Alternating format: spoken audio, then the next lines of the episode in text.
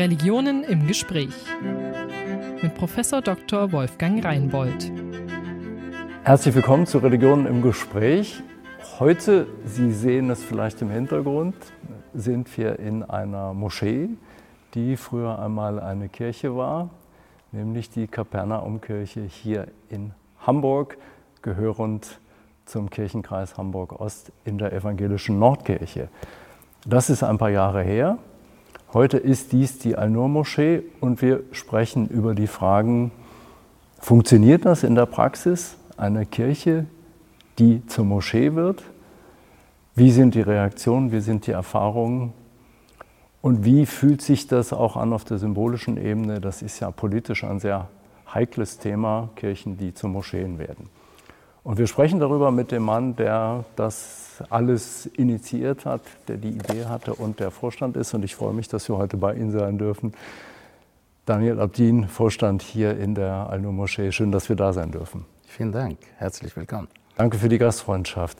Ähm, ein paar Worte zu Ihnen. Man muss das alles nicht mehr sagen, weil Sie, weil Sie hunderte, wenn nicht tausende Interviews gegeben haben und man das überall nachlesen kann. Ich sage es trotzdem, Sie kommen ursprünglich lange her aus dem Libanon und sind von Haus aus eigentlich Kaufmann und sind hier, wie Sie mir eben sagten, so eine Mischung oder man sagt eine Mischung aus Kaufmann und Sozialarbeiter in vielen, vielen Projekten Integrationsarbeit, politische Arbeit, interreligiöser Dialog engagiert, hier in Hamburg und darüber hinaus mit diesem sehr besonderen Ort, äh, an dem Sie seit jetzt fünf Jahren etwa ähm, seit äh, Januar äh, 2019. Januar 2019. Die Eröffnung war im Jahr, im, im, im Jahr 2018 und seit 2019 sind Sie hier.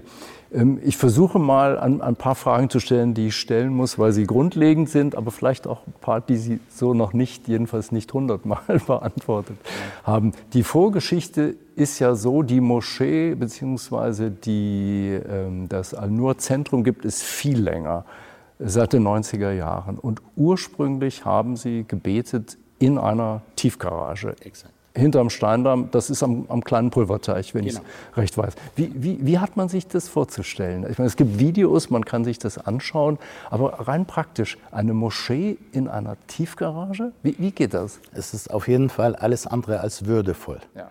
Ähm, die Anur-Gemeinde wurde damals gegründet 1993 und von sieben libanesischen jungen Männern. Und äh, da die Muslime damals tatsächlich in eine Parallelgesellschaft gelebt haben und nicht unbedingt zu Besserverdienenden ja. gehörten, haben sie sich äh, günstige Räume gemietet und provisorisch in Moscheen, Gebetsräume und so weiter umgewandelt. Und so äh, war es halt im Falle der Al-Nur-Moschee. Ich war im Jahr 2000 auf der Suche nach Spiritualität und habe halt die Gemeinde für mich entdeckt. Und äh, die, ich muss sagen, halt die Herausforderung hat mich angesprochen, äh, weil äh, es hatte nichts funktioniert. Also ver verwaltungsmäßig war katastrophal. Ähm, und äh, es gab keine Strukturen. Natürlich hat mich auch halt dann noch mehr motiviert und unterstützt halt äh, äh, unser Imam, der damals auch halt so kurz vorher dann nach Hamburg kam. Man, man kann lesen in Berichten, die es schon gibt, äh, er sei gekommen und habe gedacht, Deutschland, ja, das ja. ist Hightech und, und, und dann kommt er und man zeigt ihm die Moschee und sagt, guck mal hier. Und fand er sich. Hier ist deine, hier ist deine Tiefgarage. Genau, so. fand er sich in eine dunkle Tiefgarage, wo es halt kalt und feucht im, im, im Winter ist, ähm, stickig und, und heiß halt da im, im Sommer. Und äh, naja, und dann haben wir angefangen, wirklich Strukturen aufzubauen. Ähm, ähm, wie gesagt, halt, äh, meiner Meinung nach, ähm, die Muslime gehören äh, zur Gesellschaft in Deutschland und als Teil dieser Gesellschaft müssen sie auch halt, haben sie nicht nur Pflichten, sondern auch Rechte. Und wichtig ist, dass sie auch halt dann Teilhabe an der Gesellschaft haben. Und das kann man von einer, äh, von einer Tiefgaragen aus halt nicht unbedingt halt da machen. Äh, deswegen haben wir Strukturen aufgebaut, halt der Imam intern, ich halt mehr Verwaltung und extern, interreligiösen Dialoge begangen, Kooperation mit äh, Wohlfahrtsverbänden, mit der Kirche, mit der Synagoge und so weiter. Und äh, natürlich halt begab ich mich auf der Suche nach einem, einem Gebäude, wo wir sichtbar sind, wo wir in Würde halt äh, beten können. Und damals hatten wir ungefähr 600 äh, Mitglieder. Mhm. Und äh, also es gab einen eingetragenen Verein, der Mitglieder hatte, die normale Beiträge bezahlen. Ähm, nicht unbedingt. Also ähm, keine eingetragene äh, Mitglieder mit Beiträgen. Wir arbeiten eher mit Spenden, weil wir die Erfahrung gemacht haben, das, was der Mensch halt freiwillig gibt, ist meistens mehr, als wenn er muss. Und äh, naja, und äh, nach acht Jahren Suche, erfolglos, halt dann, natürlich habe ich halt da mehrere Gebäude gefunden, scheiterte an der Nutzungsgenehmigung, halt, äh, kein Parkplatz, äh, falscher Standort und so weiter. Und als ich fast kapituliert habe, fand ich dieses Gebäude im Internet. Und ich war, äh, mir war bekannt durch die Kooperation und, und Kontakte mit der Kirche, dass seit 2007 eine interne Verordnung innerhalb der Kirche gibt, dass sie kein Gebäude an Andersgläubige verkaufen. Deswegen habe ich mich gewundert, wie kann man halt da äh, die Kirche anbieten zum Verkauf und das auch noch im Internet. Äh, nach Recherche und Gespräch mit dem Makler habe ich festgestellt, das Gebäude halt war schon längst seit über zehn Jahren entwidmet befand sich in äh, Besitz eines Privatinvestors. Der damit was ursprünglich machen wollte? Der wollte daraus Kindergarten machen, ging aber nicht. Wie gesagt, halt das Gebäude steht unter Denkmalschutz und äh, das sind kein, äh, kein Fenster. Wir haben hier genau. 12, 14 Meter Luft über uns, nicht genau, das für einen Kindergarten. Und und nicht so gut. Ja. Nicht gut. Also ein Investor, der sich eigentlich verkalkuliert hat, kann man so sagen, der dachte, er könnte ähm, es nutzen und konnte es faktisch nicht, na, nicht nutzen. Ich denke halt, er hatte schon eine Vereinbarung mit der Kirche, als er das gekauft hat. Er hat auf dem Grundstück, halt das Grundstück war groß, er hat ein betreutes Wohngebäude halt da gebaut und Altersheim gebaut und blieb halt dieses Gebäude halt dann. Äh, der Versuch daraus einen Kindergarten zu machen scheiterte. Er wurde halt, er, es gab halt, glaube ich, halt da Streit halt zwischen denen und, und, und, und Denkmalschutzamt. Äh, ähm, er wollte am liebsten halt abreißen und äh, ja. was Neues äh, bauen. Ja. Aber äh, Denkmalschutzamt hat das nicht mitgemacht. Nicht. Und äh, deswegen hat er das angeboten. Und als ich das gesehen habe, habe ich eine Chance gesehen, äh, dass wir aus der Tiefgarage rauskommen. Natürlich hatte ich auch schlaflose Nächte. Äh, nicht, dass unsere Bemühungen, äh, unsere Gespräche, unsere Dialoge halt praktisch da, daran brechen, nicht, dass ein Riss durch die Gesellschaft, in der Gesellschaft dadurch entsteht und äh, habe auch halt Gespräche mit äh, Kirchenvertreterinnen und Vertretern äh, äh gemacht, ähm, äh, auch mit der Politik und so weiter. Das heißt, Sie haben es sehr gut vorbereitet, immer mit Blick darauf, dass jemand sagt, jetzt übernehmen die Muslime Deutschland und jetzt, jetzt passiert es hier sozusagen, das Ende des Abendlandes kommt. Äh, nicht, es gibt ja diese Narrative, die, die in manchen Milieus sehr, sehr stark sind. Definitiv. Es ist ganz wichtig auch halt, ja. dass man darüber spricht, weil Dialog versetzt äh, Berge.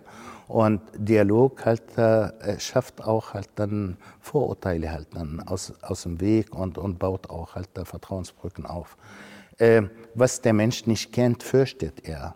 Als, das ist überall bei allen Menschen so. Und deswegen ist es ganz wichtig, dass man sich kennenlernt, dass man darüber diskutiert und so weiter. Und das Erste, natürlich dann habe ich auch halt dann mehr gedacht, wenn wir diesen Schritt nicht wagen, bleiben wir die nächsten 25 Jahre in der Tiefgarage und niemand wird von uns Kenntnis nehmen.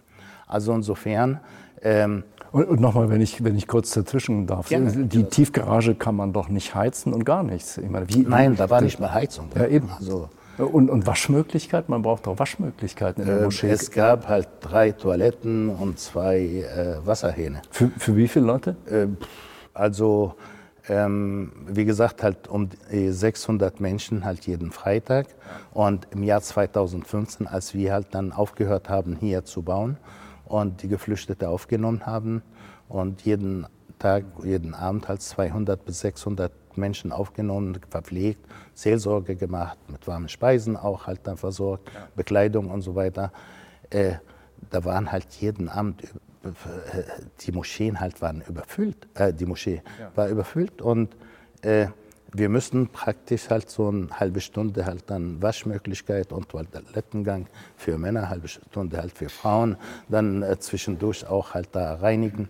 Äh, es war gar nicht so einfach. Und, und, über Brandschutz muss man nicht reden, oder? Ich meine, ist das, ist das überhaupt, interessiert sich der Brandschutz für eine Moschee in einer Tiefgarage? Selbstverständlich. Ich meine halt, Brandschutz halt hätten wir äh, äh, haben müssen, aber die Möglichkeit war gar nicht da. Und äh, ich muss sagen, halt, die Politik hat uns nicht toleriert oder ignoriert, sondern einfach halt da weggesehen. Weil, ähm, Denn eben wenn es brennt, es gibt vermutlich ja, zwei, zwei Ausgänge, oder? Zwei Ausgänge waren da.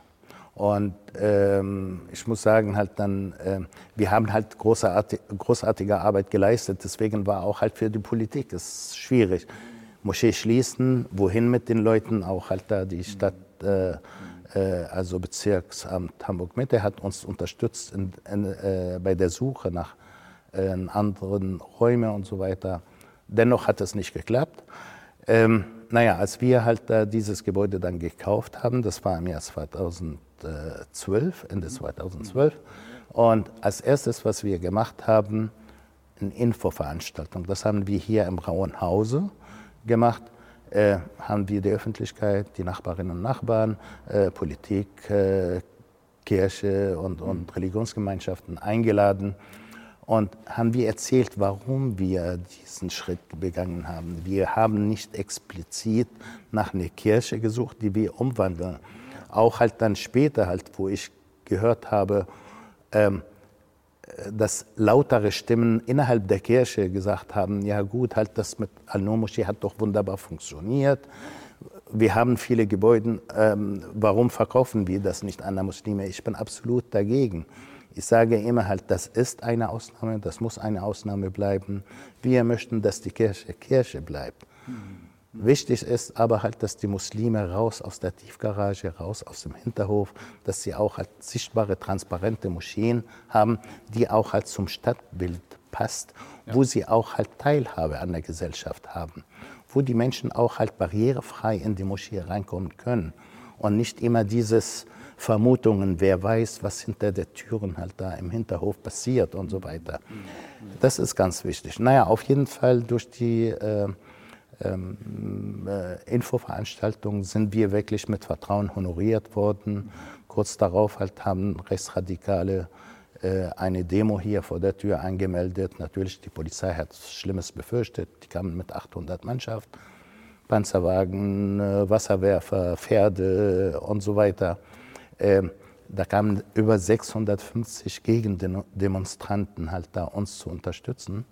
Und insgesamt waren, glaube ich, neun Rechtsradikale, die gekommen sind. Die, die, die rechtsradikale Demo, neun Leute und 800 Polizeikräfte, die darauf ja, vorbereitet die, waren, die dass, wussten ja nicht halt, wie viele dass kommen. praktisch Hamburg brennt jetzt. Ja, ja, so, so ja, ja. Die Polizei wusste ja auch natürlich. Die Polizei halt dann, muss, äh, muss das vorher einschätzen. Das ist nicht leicht in solchen Fällen. Man weiß es eben, nicht. Eben. Aber das, hat, das war für uns halt eine sehr schöne Erfahrung, dass wir äh, gesehen haben, halt Großteil halt der Gesellschaft steht hinter uns. Mhm. Äh, ich bin sowieso, mein Herz schlägt hanseatisch und ich bin überzeugt halt da, äh, äh, davon, halt, dass Hamburg, in Hamburg keinen Platz für Rechtsradikale gibt oder überhaupt halt dafür Radikale jeglicher Art, ob das politisch motiviert oder religiös motiviert ist. Natürlich gibt es solche, aber das ist eine marginale Gruppe am Rande der Gesellschaft. Wichtig ist, dass man miteinander redet. Mhm. Äh, als wir das gekauft haben, ich habe halt eine Vision gehabt. Ich dachte halt, das wird einer der interreligiösesten Begegnungsstätte Deutschland werden. Aufgrund der Historie, Außenkirche, Innenmoschee, äh, werden halt viele Menschen auch halt da keine Hemmungen haben, da reinzukommen, egal was für religiöse oder kulturelle Hintergründe sie haben. Und so kommt man im Gespräch. So schafft man Begegnungen, so redet man miteinander. Und tatsächlich ist es halt so gekommen. Also ähm, natürlich hat, ähm, haben wir auch halt viel Erfahrung äh, gesammelt, halt während des Umbaus. Wir waren auch halt so äh, ahnungslos. Halt, wir hatten, learning by doing. Ja, ja, ganz genau. Das war absolut Learning by Doing. Ähm, wir sind davon ausgegangen, dass wir eineinhalb Millionen Euro ungefähr für die Sanierung bräuchten. Am Ende sind wir halt bei vier Millionen gelandet.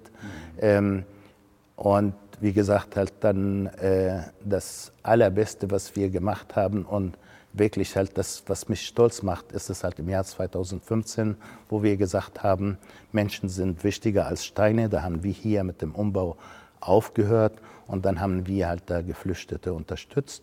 Und da sind wir wirklich der gesamten Facetten der Gesellschaft sehr nah. Immer noch in den alten Räumen am Steindamm. Genau, genau. Da sind wir wirklich sehr nah. Halt wir, ob das Behörden, Politik, Kirche, Synagoge, äh, Wohlfahrtsverbände, Diakonie und so weiter. Da sind wir wirklich halt jeden Tag saßen wir miteinander, haben wir eine Arbeitsteilung halt gemacht, haben wir uns ja. gegenseitig unterstützt. Und das war eine großartige Erfahrung. Also den Bau auf Eis gelegt, weil Sie gesagt haben, bauen können wir nächstes Jahr.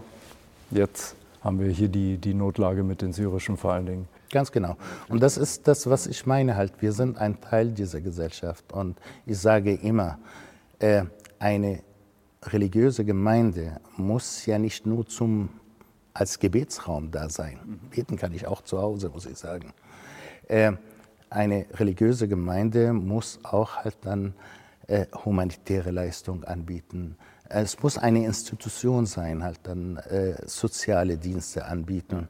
Ähm, wie gesagt, halt dann, ich habe auch halt dann festgestellt, am Anfang im Jahr 2000 ungefähr, wo ich in der Gemeinde kam, war die Gemeinde sehr verschlossen. War wirklich halt. Äh, wie viele Moscheegemeinden. Wie viele Moscheen, Bis heute. Moscheegemeinden.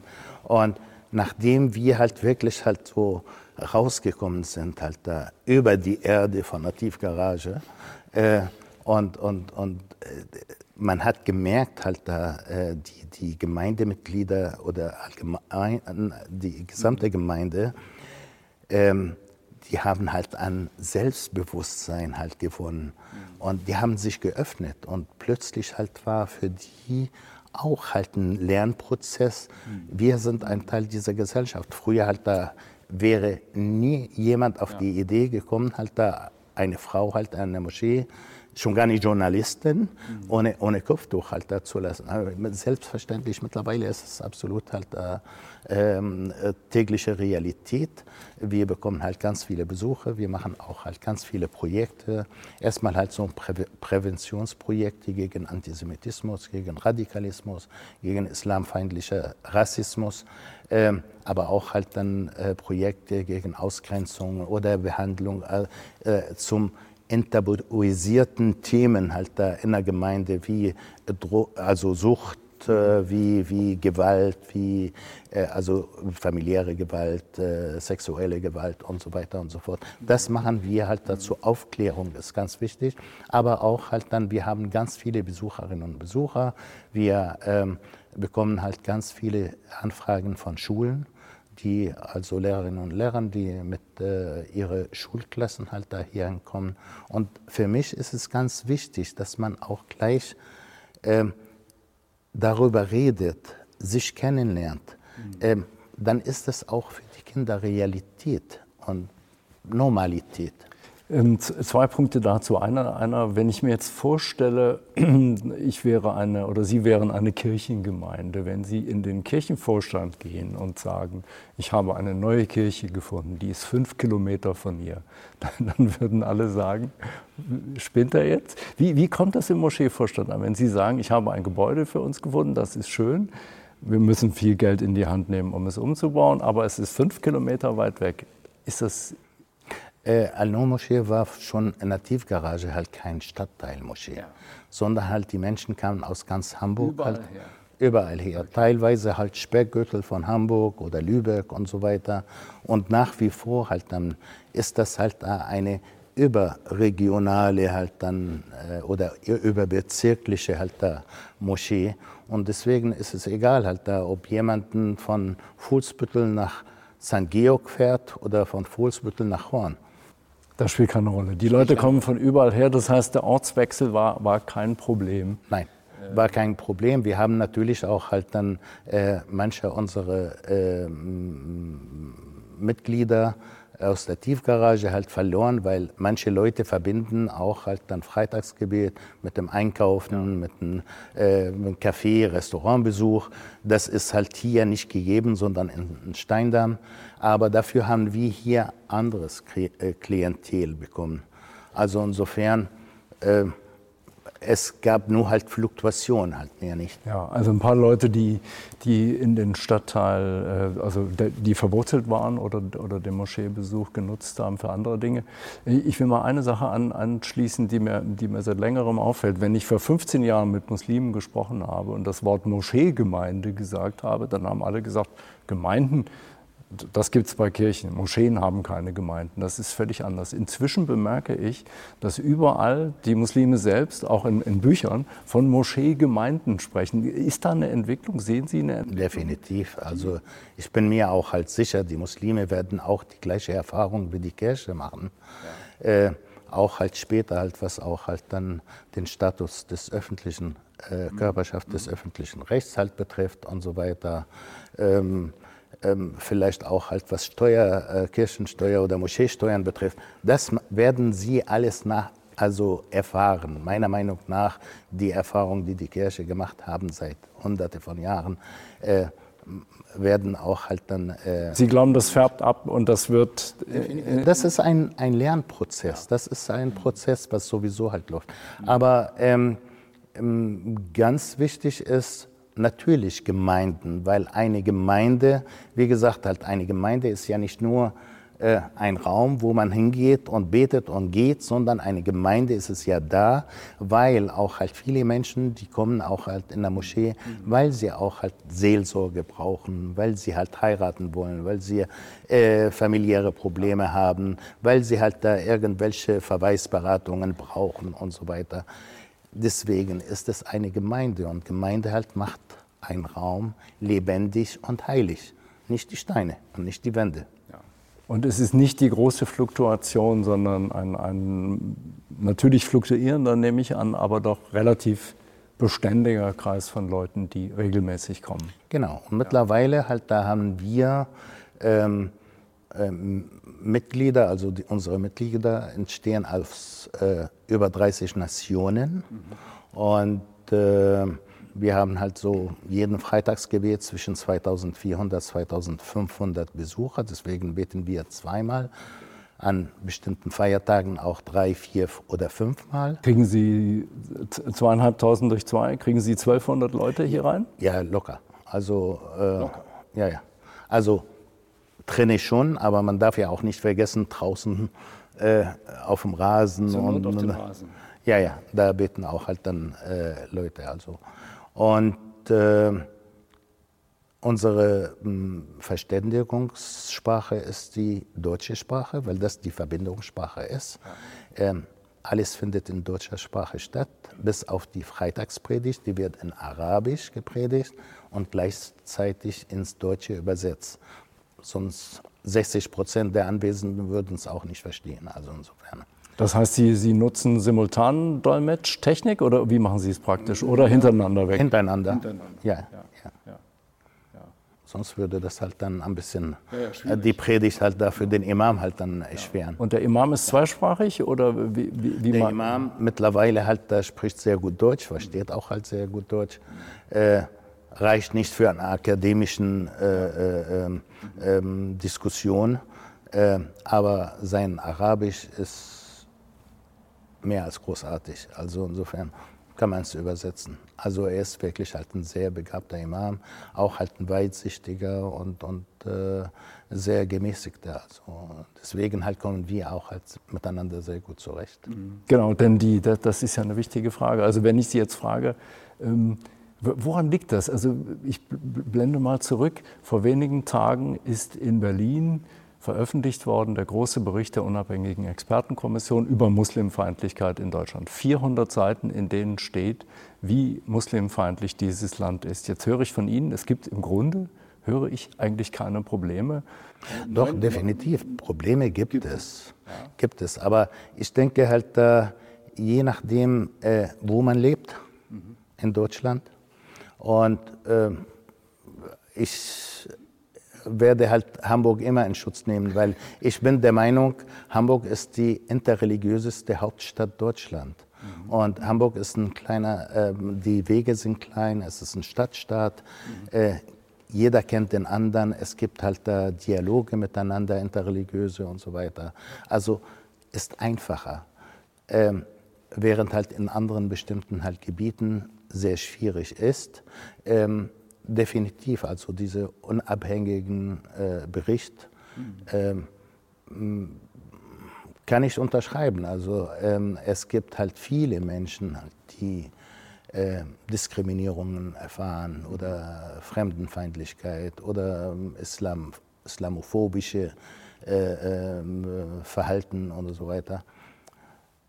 Ich selber habe halt das erfahren, halt, als ich ganz neu in Deutschland war, wo ein alter deutscher Mann mir gesagt hat, mein Junge, das, was die Juden hinter sich haben, habt ihr Muslime vor euch. Äh, natürlich hat mich geschockt. Vielleicht ist das auch halt ein Teil der mm, Lokomotive, was mich halt da äh, aktiv an diese soziale Arbeit, an dieses friedfertige äh, oder, oder gesellschaftlichen Frieden halt daran zu arbeiten und so weiter äh, motiviert.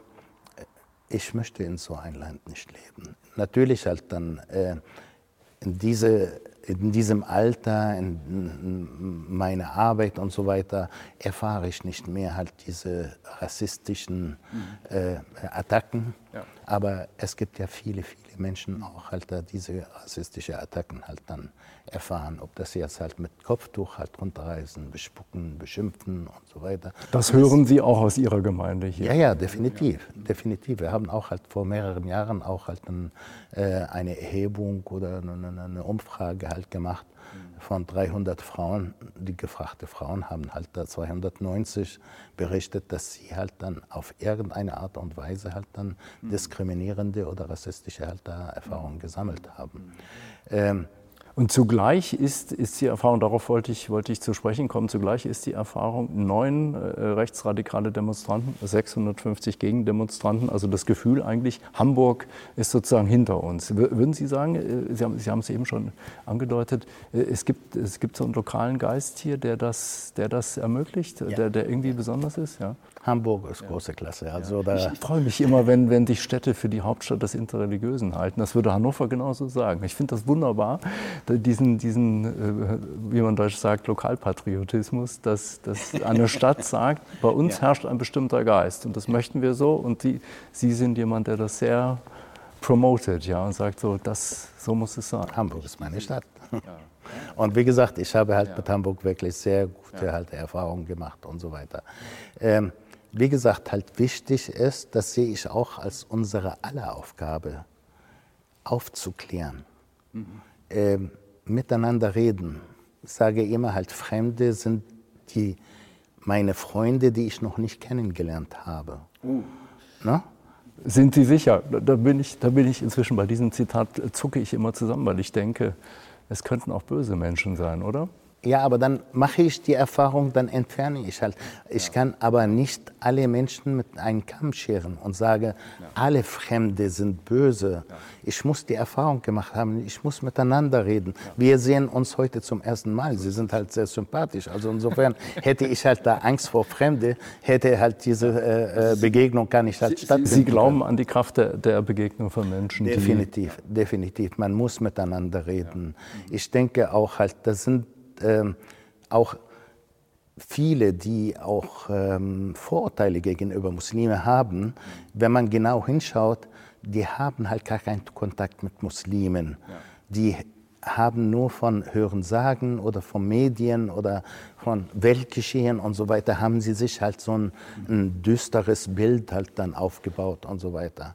Und wenn sie, Menschen, die mich kannten oder kennen, die haben immer gefragt, äh, gesagt, ja, die Muslime sind komisch, aber du nicht.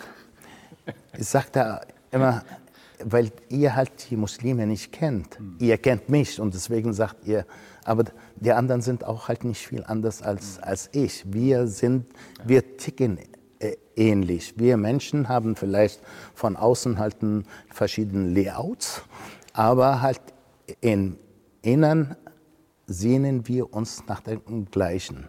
Wir möchten geliebt werden, wir möchten Existenzsicherheit haben, wir möchten halt eine bessere Bildung, bessere äh, was weiß ich, Sicherheit im Leben haben, äh, besseren Umwelt und so weiter. Das wünschen alle Menschen. Also insofern, natürlich halt gibt es auch kranke Menschen, aber äh, ganz kranke Menschen halt, da gibt es halt dann Stellen halt, die dafür verantwortlich sind. Da können wir halt, Sie und ich halt nichts da daran ändern. die Prävention nichts Nein, gar nicht. Aber es gibt noch halt Menschen, die noch in der Schwebe, die wissen es gar nicht. Man muss denen nur erklären und, und miteinander reden und schon halt dann ändert sich halt das Bild.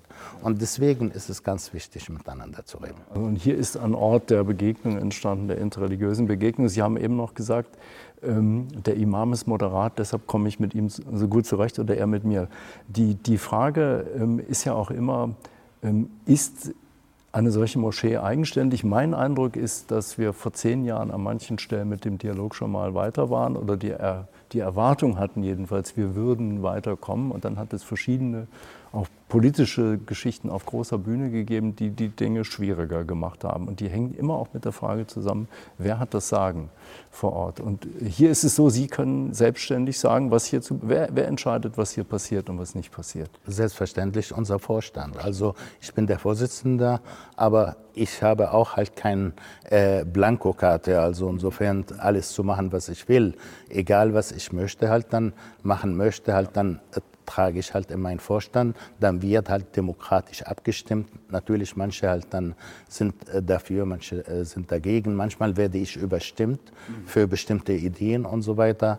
Aber so ist das der Lauf halt der Dinge. Also insofern, äh, ich bin aber auch froh, dass wir auch eigenständig sind, also keine große, lange Hierarchietreppen haben und so weiter, weil die Entscheidungswege sind entsprechend auch kürzer. Ja.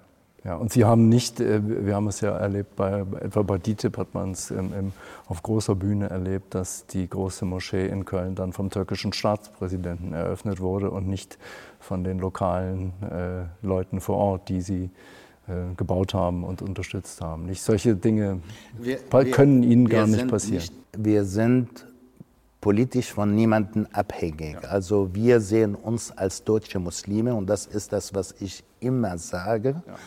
Es ist an der Zeit, dass wir ein Bewusstsein entwickeln, dass wir deutsche Muslime sind. Hier ist unser Land, hier haben wir uns entschieden zu leben, mhm. hier werden wir sterben, hier arbeiten wir, hier zahlen wir Steuer, hier lebt unsere Familie. Also unsere Arbeit, unsere Kraft, unsere Identität muss schon für Deutschland halt da sein, äh, dann würde es uns allen gut gehen. Wie geht es Ihnen innermuslimisch, wenn Sie mit dieser sehr profilierten Position Natürlich, heraustreten? Äh, es gibt auch halt Pros und Kontras. Also insofern äh, für mich selber, ich habe mich entschieden, halt hier zu leben. Das Land hat mich aufgenommen. Ich bin deutscher Staatsbürger.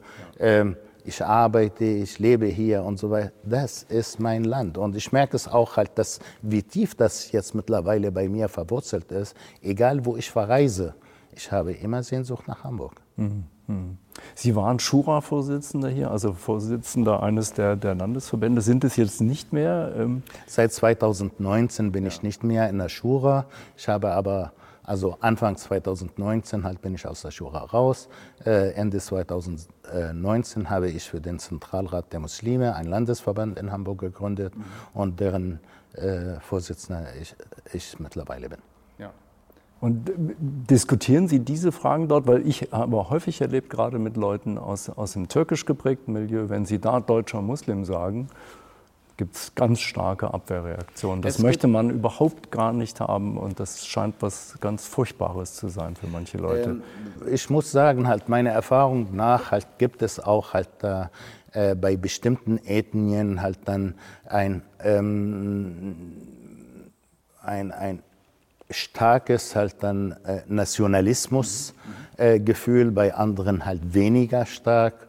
Und, äh, aber dennoch halt, wissen Sie, ich meine, ich bin halt der Meinung, man darf und soll auch halt seine Fäden zu seinem Ursprungsland nicht durchschneiden oder trennen, weil äh, je mehr halt dann ähm, Vielfalt, je mehr Sprachen, je mehr halt Kulturen und so weiter wir in der Gesellschaft haben, halt ist desto mehr halt Bereicherung das Ganze für unsere Gesellschaft. Aber trotzdem, man soll realistisch sein und wissen, arbeite, ich lebe hier, ich arbeite hier, ich gehe hier wählen und so weiter.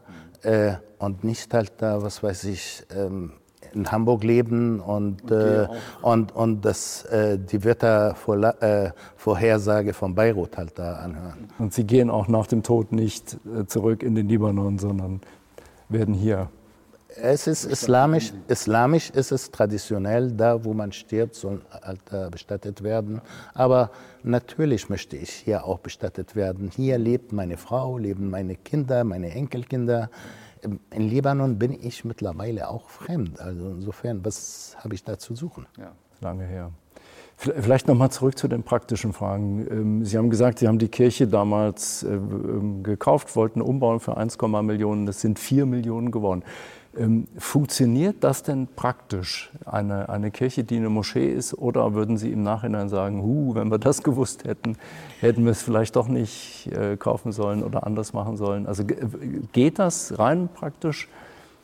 Also speziell bei diesem Gebäude, selbst wenn das 10 Millionen gekostet hätte, würde ich nicht sagen, hätte ich bloß nicht gekauft, weil das Ergebnis davon eine Riesenbereicherung für Hamburg und für Deutschland ist. Mhm. Es ist eine Begegnungsstätte. Ja. Es ist da, wo die Menschen wirklich halt Vertrauen zueinander gewinnen und so weiter, voneinander lernen.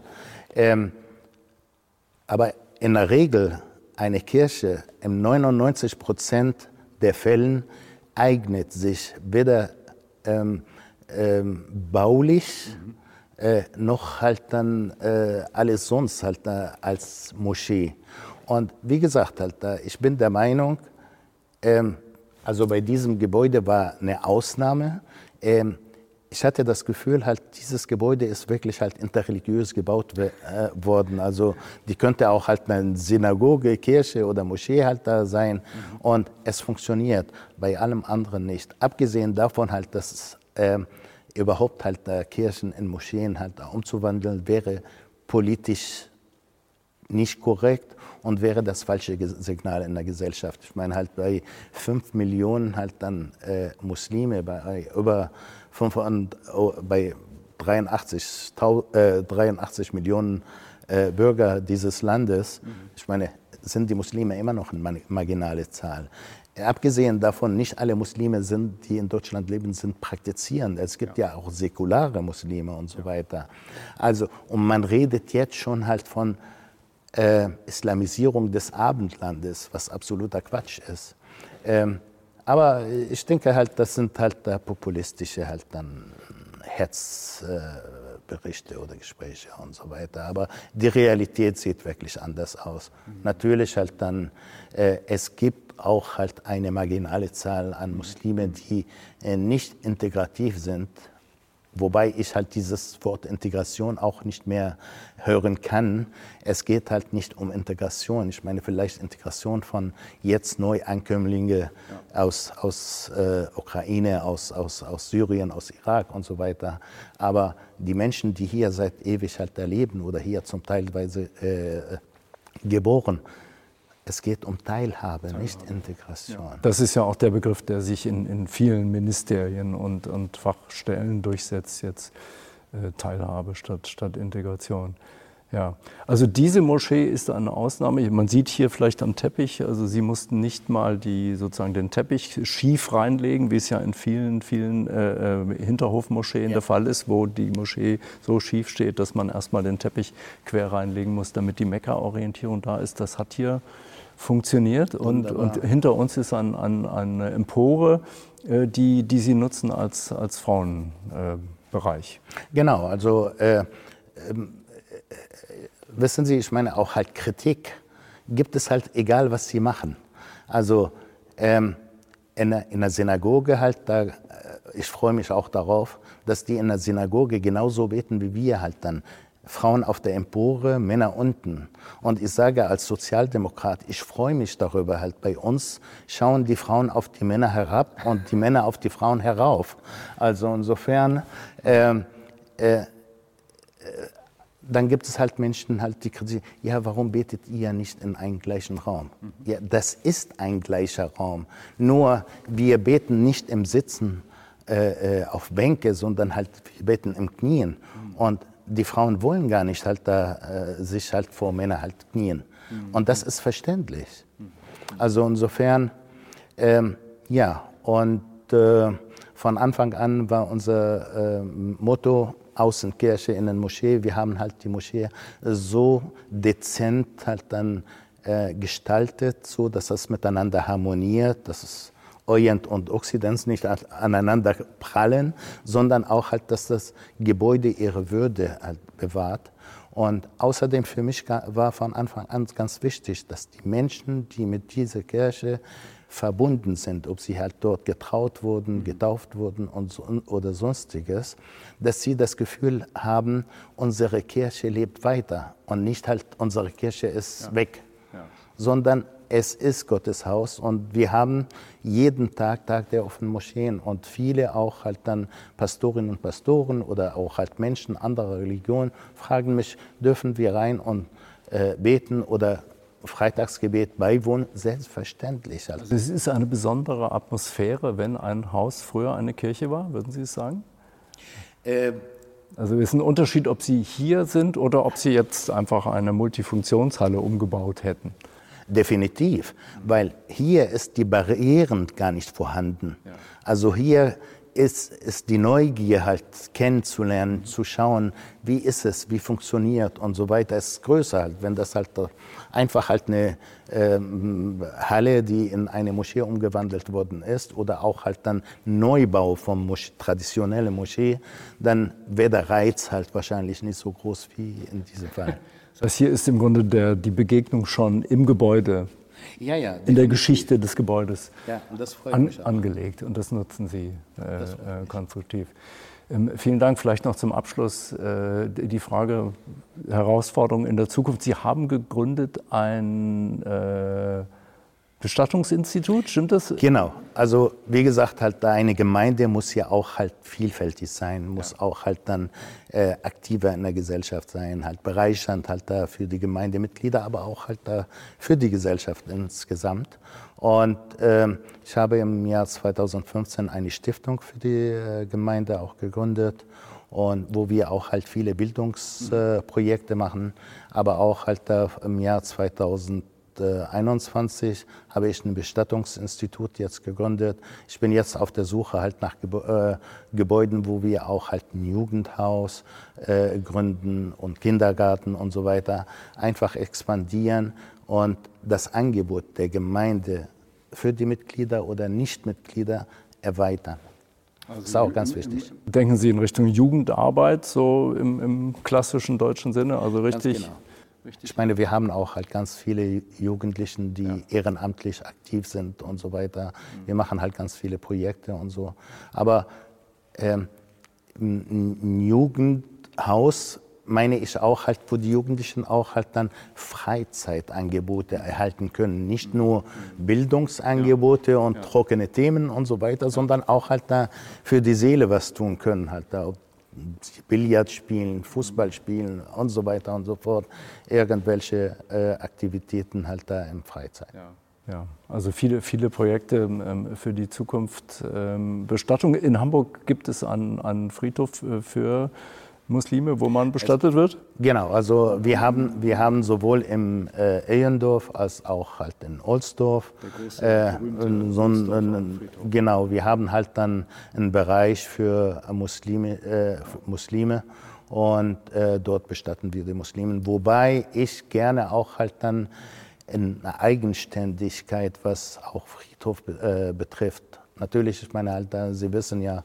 ähm, Ähm, ein Manko ist dabei halt jetzt, dass die Verwaltung, also Wochenende arbeitet das Friedhof nicht.